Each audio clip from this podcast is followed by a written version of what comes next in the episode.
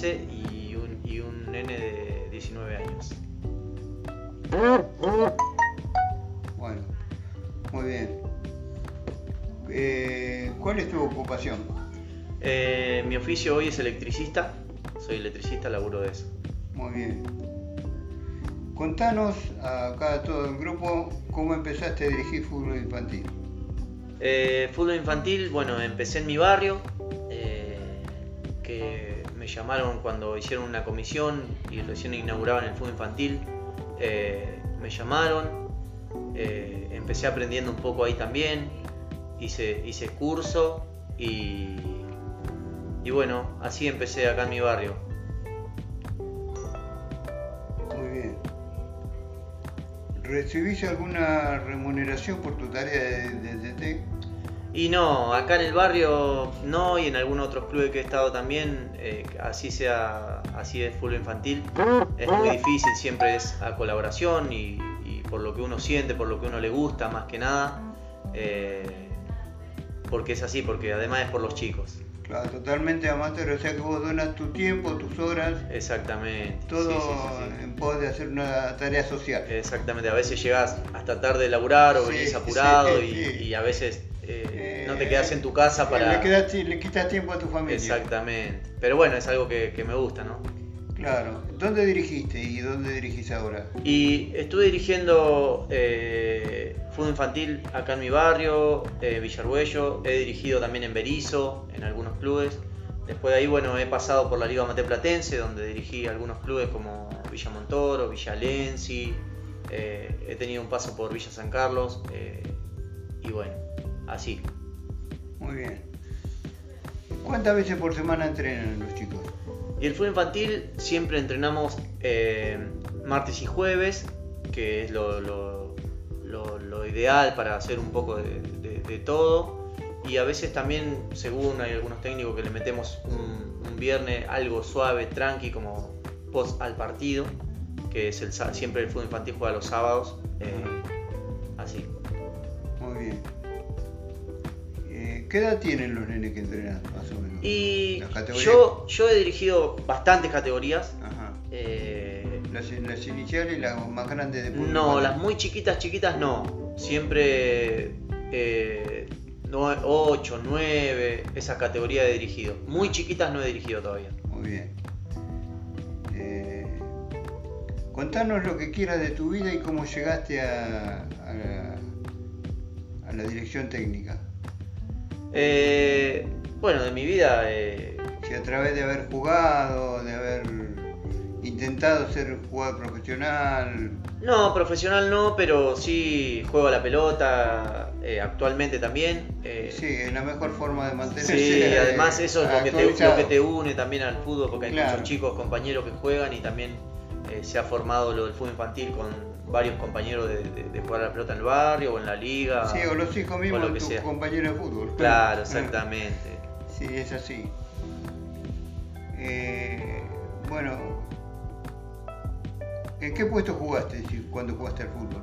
Eh, de 9, siempre delantero. Delantero. 9 de área, sí. Actualmente juego y juego de 9 de área. Muy bien, me parece muy bueno. ¿Cuál es tu expectativa respecto al futuro?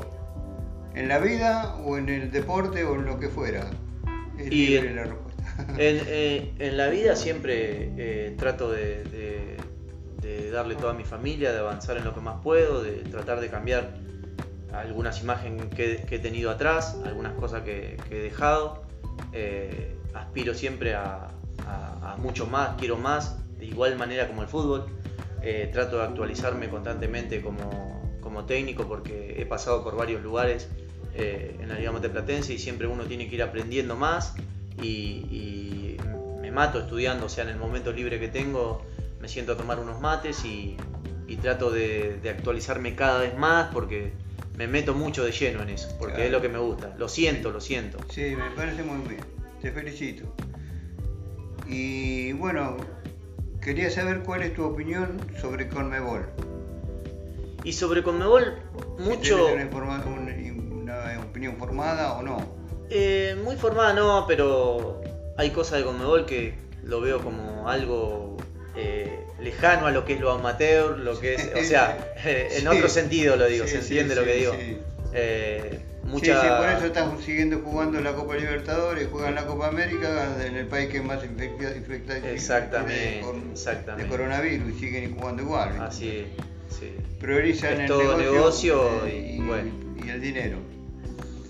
Bueno, me alegro mucho y gracias por darnos esta entrevista. No, por favor. Y te felicito por tu superación con respecto a las expectativas de la vida. Bien. Y seguirás por ese camino que te va a ir muy bien. Te lo dice uno que es mucho más viejo que vos. Sí, sí. Felicitaciones. Gracias, muchas gracias. Y gracias. No, por favor.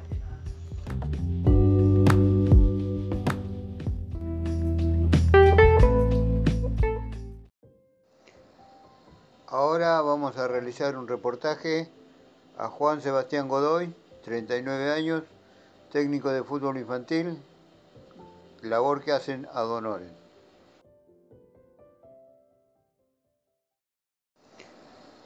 Ahora vamos a realizar un reportaje a Juan Sebastián Godoy, 39 años, técnico de fútbol infantil, labor que hacen a.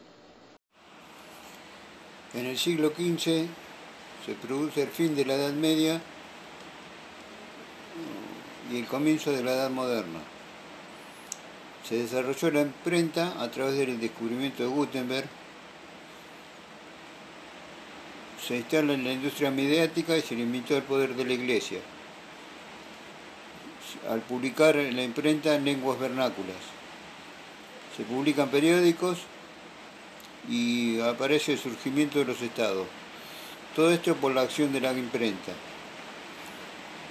También se desarrollaron cuatro redes, la red clerical, política y comercial, y la de la, población que llegaba a través de vendedores ambulantes y narradores, ya que la población era analfabeta, solo el 2% era, sabía leer. En el siglo XV, XVI y XVII se establece el correo. La prensa libre desarrolla el Estado constitucional.